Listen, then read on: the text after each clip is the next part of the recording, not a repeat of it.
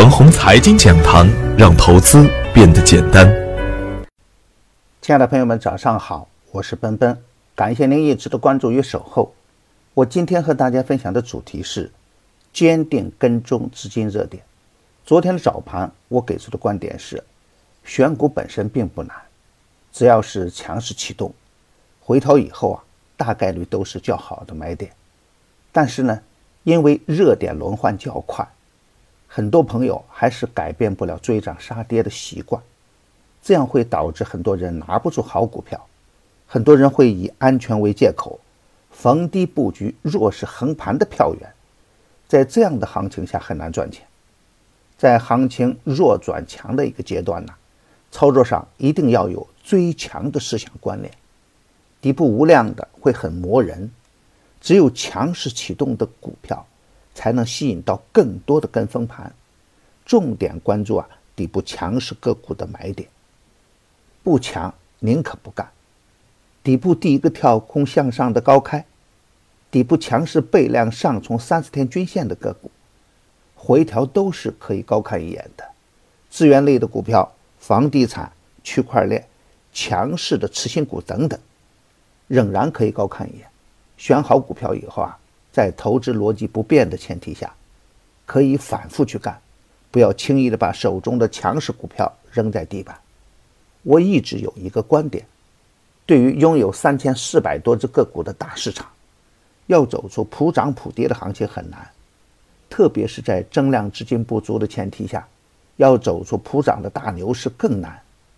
从两千一六年到现在，更多的时候盘面的表现是冰火两重天，但在每一个相对稳定的时间周期内，以大资金抱团取暖的大波段，反而是经常出现。这就需要我们去发现资金主攻的板块和个股。只有强资金逻辑，才能走出较强的波段。比如锂电池板块成就了赣锋锂业、华油钴业、韩瑞钴业；石墨电极就成就了方大阐数；天然气涨价成就了贵州燃气；芯片成就了士兰微；五 G 成就了中兴通讯；房地产成就了新城控股等等。只有志存高远的主力资金。才能真正打造出龙头的板块和龙头的个股，比如房地产板块的泰禾集团，仅用十一个交易日就打出了百分之八十的高度。金地集团、绿地控股、苏宁环球都有强主力接盘，而荣安地产呢，也在短线打出三连板。我之前曾经提醒到，尽管房地产调控措施越来越严。但房地产企业大多都是金主啊，在过去的十年中都有长足的发展。港股中的融创中国、恒大地产在六月份大涨的时候啊，国内的房地产股票先有资金布局。而再看看个股的三季报呢，情况与之前不大相同。由大资金布局的房地产板块的龙头股更容易吸引到跟风盘。一线的游资啊，开始大资金联合作战。从个股的龙虎榜就能看出资金的凶悍。苏宁环球、世茂股份都有大资金接盘，沙河股份、渝开发等个股也有资金接盘。这样强势的板块啊，震荡走强是大概率事件。当然，主板短线八连阳，也达到了连阳的极限。在近期大涨的过程中，也积累了一定的获利盘。短线分化是一种必然，而上升通道的震荡呢，与弱势的震荡是两个完全不同的概念。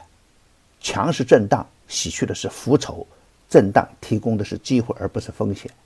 强势个股的高抛低吸是当前较好的获利手段。大方向上，有色、稀土、煤炭、房地产、区块链等。还会反复的活跃，连涨的主板票也有可能和中小创形成跷跷板。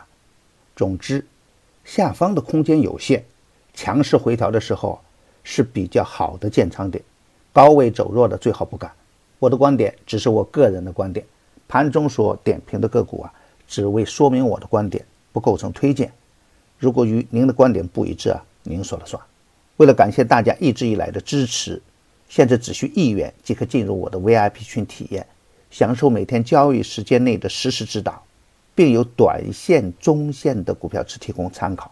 只需关注陈红财经微信公众号，回复“牛散财富群”即可。